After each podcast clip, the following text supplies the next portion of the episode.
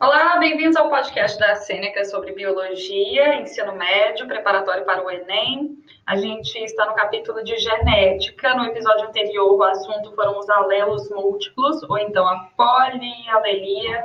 E agora a gente fala dos genes ligados, ou então linkage, que também é uma expressão pela qual esse tema é conhecido. Bom, os genes ligados em linkage são são aqueles que se localizam próximos uns dos outros no cromossomo. De acordo com as leis de Mendel, a transmissão de cada alelo para os gametas acontecia de forma independente e aleatória. Entretanto, Thomas Morgan descobriu que, em alguns casos, a transmissão não é independente. Tais genes são chamados de genes ligados. Nos seus experimentos, então, Morgan cruzou moscas com o genótipo PPVV, P maiúsculo, P minúsculo, V maiúsculo, V minúsculo, com moscas PPVV, tudo minúsculo. Para vocês visualizarem melhor o que eu estou falando, eu sugiro então que vocês entrem no site da Seneca Já, senecajá.com, e aí procurem o conteúdo de biologia, a parte de genética, e aí sim vocês vão conseguir ver direitinho o que eu estou falando com muita clareza. Bom, então o Mendel, Mendel, Morgan, desculpa, Morgan cruzou moscas com xenótipo P, PPVV, sendo o primeiro P e o primeiro V maiúsculo, com moscas PPVV, tudo minúsculo. A presença do alelo, do alelo P maiúsculo determinava corpo cinza e a presença do alelo V maiúsculo determinava asas longas. Já genótipos recessivos PP minúsculo e VD minúsculo determinavam corpos pretos e asas curtas.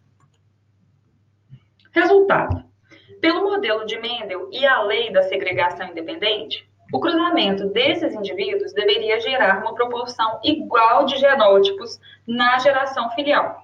Porém, o que foi observado?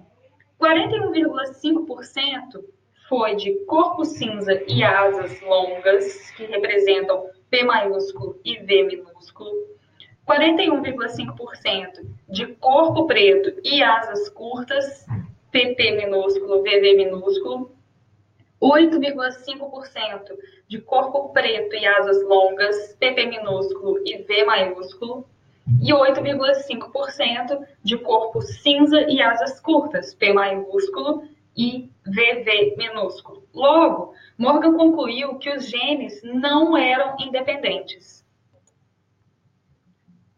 E aí a gente fala também sobre um conceito que chama permuta, crossing over. Permuta, recombinação de alelos entre cromossomos homólogos durante a meiose. Quanto mais distante dos genes estão um do outro, maior a chance de seus alelos serem recombinados. Quanto mais próximos, ou seja, mais ligados, maior chance dos alelos serem transmitidos para a prole de forma como estavam originalmente nos pais. No caso das moscas, os genes P maiúsculo e V maiúsculo estão ligados. Logo, é mais provável que os genótipos dos filhos sejam iguais aos dos pais. Questão de cis versus trans. A classificação em cis e trans é feita de acordo com a posição dos genes ligados, pois ela influencia a probabilidade de permuta. Heterozigoto cis, isso é, os alelos dominantes de todos os genes ligados estão no mesmo cromossomo. Já os alelos recessivos estão todos no cromossomo homólogo. Já heterozigoto trans os cromossomos representam alguns dos alelos recessivos e alguns dos dominantes dos genes ligados. Para a gente recapitular um pouquinho, eu vou fazer uma perguntinha para vocês. Quem foi o pesquisador que descobriu os genes ligados ao trabalhar com moscas? Quatro opções para vocês. Quem foi o pesquisador que descobriu os genes ligados ao trabalhar com moscas? Foi o Louis Pasteur, foi Gregor Mendel? Foi Rosalind Franklin? Ou foi Thomas Morgan? Foi Thomas Morgan. Muito bem. Bom, então esse episódio vai ficando por aqui, mas aí eu sugiro para vocês entrarem lá em senecajá.com, procurar o conteúdo de biologia, procurar o capítulo de genética, para entender melhor sobre os genes ligados, ou então em linkage, que foi o que eu tinha falado no início desse episódio.